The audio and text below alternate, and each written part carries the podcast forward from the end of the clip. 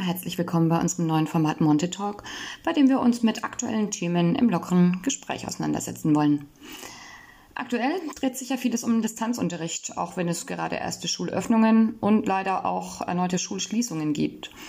Deswegen sprechen wir heute mit Alexandra und Silke, beide Lehrerinnen unserer Grundschule, und Thomas, dem Leiter unseres Horts, darüber, wie sich der Monte-Alltag in den letzten Wochen, also auf Distanz, gestaltet hat. Ja, äh, Homeschooling oder Distanzunterricht bedeutet ja generell eine pädagogische Herausforderung. Aber in der Grundschule stelle ich mir das besonders schwierig vor. Silke, wie hat sich das denn bei dir in der Praxis gestaltet? Also, ich habe mich dafür entschieden und ich weiß, dass es bei den anderen äh, vielleicht auch anders war. Ja. Ich habe den Kindern tatsächlich einen Wochenplan geschrieben und ähm, haben uns ähm, immer montags früh getroffen zum Erzählen vom Wochenende bei Teams und habe mir da dann auch ähm, die, äh, äh, wie soll ich sagen, also das, was sich die Kinder überlegt haben, was sie sich vornehmen und was sie arbeiten wollen, erzählen lassen und habe mir das dann auch aufgeschrieben. Aber meine Schüler hatten tatsächlich einen Wochenplan, ähm, wo sie was abarbeiten mussten mit ähm, mit äh, Aufgaben, Arbeitsblättern und Ähnlichem. Ähm, und dazu habe ich jeden Tag ungefähr zweimal Teams gemacht. Da habe ich immer versucht, mir die Klassenstufen einzeln herzunehmen und habe zum Beispiel die äh, Erstklässler was lesen lassen oder mit den Drittklässlern das einmal eins geübt oder ähnliches. Und am Freitag haben wir uns dann immer als Wochenabschluss nochmal mit allen Schülern getroffen. Ja, Alexandra, wie, wie lief es bei dir ab? Monte auf Distanz in der Grundschule? Ähm, also wir haben unseren Eltern auf unsere äh, It's Learning Seite Angebote und Pflichtaufgaben eingestellt, aber nicht für die Woche vorgegeben, sondern tatsächlich ähm, am Sonntag oder Montag sollten die Eltern mit ihren Kindern sich das gemeinsam anschauen, sollten gucken, was ist auf jeden Fall zu erledigen und was möchten sie noch bearbeiten, weil uns wichtig war, dass dieses, die Kinder sind selbst aktiv und möglichst ähm, in ihrer Arbeit selbstständig, sage ich jetzt mal, und eigengesteuert. Also das haben wir versucht. Ich sage jetzt mal, ich glaube, vier Fünftel in den, bei den Eltern haben es ganz gut hingekriegt.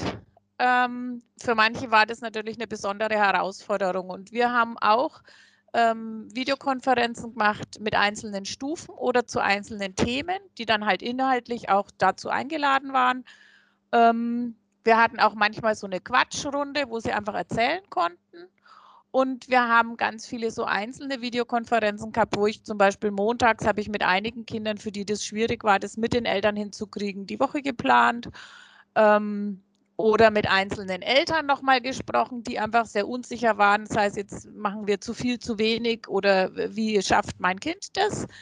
Ähm, und im Ganzen und im Großen und Ganzen hat es durch das, dass wir das It's Learning ja schon hatten vom letzten Jahr, so gut geklappt, dass mir die Eltern praktisch in die Schülerordner wirklich die Dateien und die Arbeiten hochgeladen haben. Ich konnte dann das da korrigieren und wieder zurückmelden. Jeder, der mir irgendwas geschickt hat, sei es ein Foto oder eine Arbeit, hat über den Chat eine Rückmeldung gekriegt oder die Kinder haben angerufen und haben auch über den Chat bei mir angefragt, sie haben ein Problem, sie bräuchten da kurz was oder so. Also ja, es lief und es wird jetzt auch nicht als schlecht bezeichnen. Ähm, aber du hast halt immer die Eltern noch logischerweise als Zwischenschaltung, die du ja in der Schule nicht hast. Und diesen geschützten Rahmen, den die Kinder in der Schule des Klassenzimmers und so haben, den haben sie deutlich vermisst, würde ich behaupten. Vielleicht nochmal zu dir, Thomas. Ähm, was lief denn bei euch in den letzten Wochen ab im Hort? Also wir hatten vergleichsmäßig, äh, vergleichsmäßig hatten wir recht wenig Kinder ähm, in der Notbetreuung bei uns. Ähm, wir haben uns natürlich auch überlegt, wie können wir die Kinder erreichen, trotz Notbetreuung. Ähm, dazu haben wir dann ein Hortkinderteam eingeführt. Ähm, das erste war eigentlich so ein Hortkinderteam, das war ähm, Ende, Anfang Februar hatten wir dann ein Team mit ähm, fast allen Kindern, da waren wirklich fast alle Kinder da. Das war dann eine große Erzählrunde, wie die Ferien waren, was Weihnachten so los war. Und das war eine ganz schöne Sache. Und ähm, jetzt gestern hatten wir nochmal ein Hortkinderteam mit Spielen. Da waren dann nicht mehr ganz so viele da, aber wir haben es eben probiert. Wir haben mit den Kindern dann so Teamsspiele gemacht. Und des Weiteren haben wir uns dann entschieden, den Kindern äh, zu Fasching eine Faschingspost zukommen zu lassen. Da haben wir dann ähm, ein Rezept mit eingepackt für Amerikaner. Ähm, wir haben äh, Luftschlangen mit reingepackt. Wir haben ähm, Luftballons mit reingepackt, Bastelanleitungen und natürlich einen schönen Gruß vom ganzen Hortteam. Und jedes einzelne Kind hat von uns dann eine Faschingspost bekommen, weil ja leider keine Faschingsferien waren.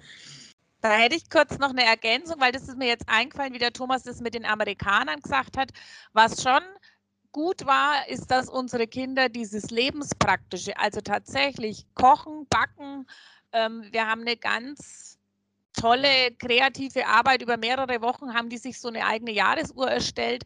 Also diese Bereiche, die konnten echt gut eingebracht werden und da haben auch unsere Eltern toll mit unterstützt. Also ich habe echt, wir haben jetzt ein Koch- und Backbuch angefangen, weil wir so viele Kinder haben, die jetzt eigene Rezepte hier ausprobiert haben und äh, alles Mögliche getestet und geschmeckt haben. Also das war eine gute Geschichte in der Zeit. Ja, toll. Ähm, vielleicht als abschließende Frage, bisschen platt, aber was wünscht ihr euch für die Zukunft, für die nächsten Wochen? Silke. Normalbetrieb. Entschuldigung. Entschuldigung, Thomas, bitte. Nee, na, auf jeden Fall wieder Normalbetrieb. Also das, ähm, äh, wir wünschen uns natürlich, also ich, wir vom Hort und ich denke, ich äh, spreche da auch für meine Kolleginnen, äh, wir wünschen uns auf jeden Fall, dass äh, jetzt hier keine Schule anfängt und am nächsten Tag wieder zu ist, sondern dass wir wirklich jetzt Stück für Stück wieder zur Normalität zurückkehren können, weil das ist ja die Arbeit, die wir mögen. Und ähm, ich würde gerne wieder alle Kinder im Hort begrüßen und unsere Nachmittagsangebote machen, unsere Ferienplanungen an, äh, angehen. Das ist das, was wir uns wünschen. Normalität. Das würde ich als wunderbares Schlusswort so stehen lassen.